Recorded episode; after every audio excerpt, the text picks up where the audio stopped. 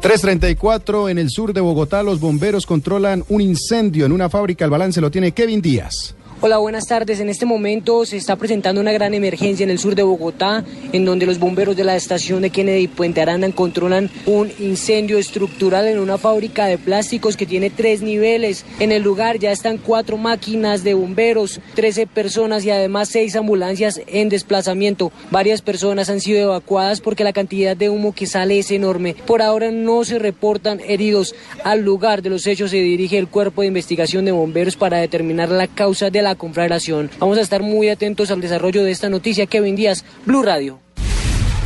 Gracias, Kevin. La Defensoría del Pueblo denunció que alrededor de 600 indígenas que retornaron a Buenaventura viven en precarias condiciones. María Camila Correa. Una comisión de la Defensoría del Pueblo advirtió sobre la precaria situación en la que viven por lo menos 600 indígenas de la etnia Huaunan. 96 niños corren riesgo en materia de salubridad. Defensor delegado para los derechos de la población desplazada, Mauricio Redondo. No se han restablecido los derechos de manera plena a estas comunidades y que se encuentran realmente en muy precarias condiciones, especialmente en el tema de que no tienen eh, posibilidades de abastecimiento de agua. El agua en este momento la están tomando del mismo río San Juan, un río que está absolutamente contaminado por minería ilegal que se hace en la parte alta. La Defensoría había acompañado a esta comunidad en el retorno a sus territorios en la parte baja del río San Juan en Buenaventura. Luego de esto murieron dos menores. Por eso la entidad solicitó a las autoridades la información para esclarecer causas del hecho. María Camila Correa, Blue Radio.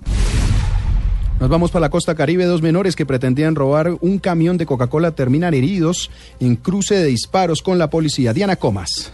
Los dos menores de edad están siendo atendidos a esa hora en el Hospital Barranquilla tras resultar heridos en el sector El Golfo en medio de un intercambio de balas al sudoriente de la ciudad. De acuerdo con el reporte del comandante operativo de la Policía Metropolitana, el coronel José Palomino, los hechos se dieron cuando estos menores de edad pretendían robar un camión transportador de bebidas gaseosas. Y armados, llega la patrulla, le hacen eh, disparos a la patrulla de vigilancia y hay un cruce de disparos se, genera la defensa de terceros por parte de la policía y la defensa de sus propias vidas y hay todos lesionados. Esto es motivo de investigación. Sin embargo, hay versiones de los vecinos que apuntan que los jóvenes se dirigieron hasta el camión para que los trabajadores les cogieran una rifa y fue allí cuando la policía los baleó. En Barranquilla, Diana Comas, Blue Radio. La alcaldía de Bogotá lamentó la muerte del padre Javier de Nicoló, quien eh, dedicó su vida al servicio de los niños y adolescentes y brindó nuevas oportunidades a los habitantes de la calle y a la población en riesgo de caer en las drogas o la violencia.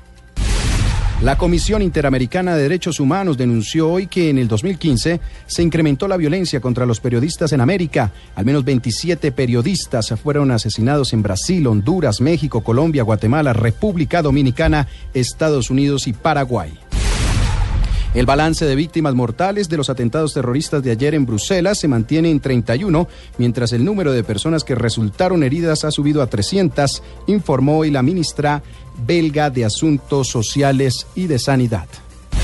Para la ampliación de estas y otras noticias pueden ingresar a nuestra página de internet blurradio.com. Continúen en Blog Deportivo.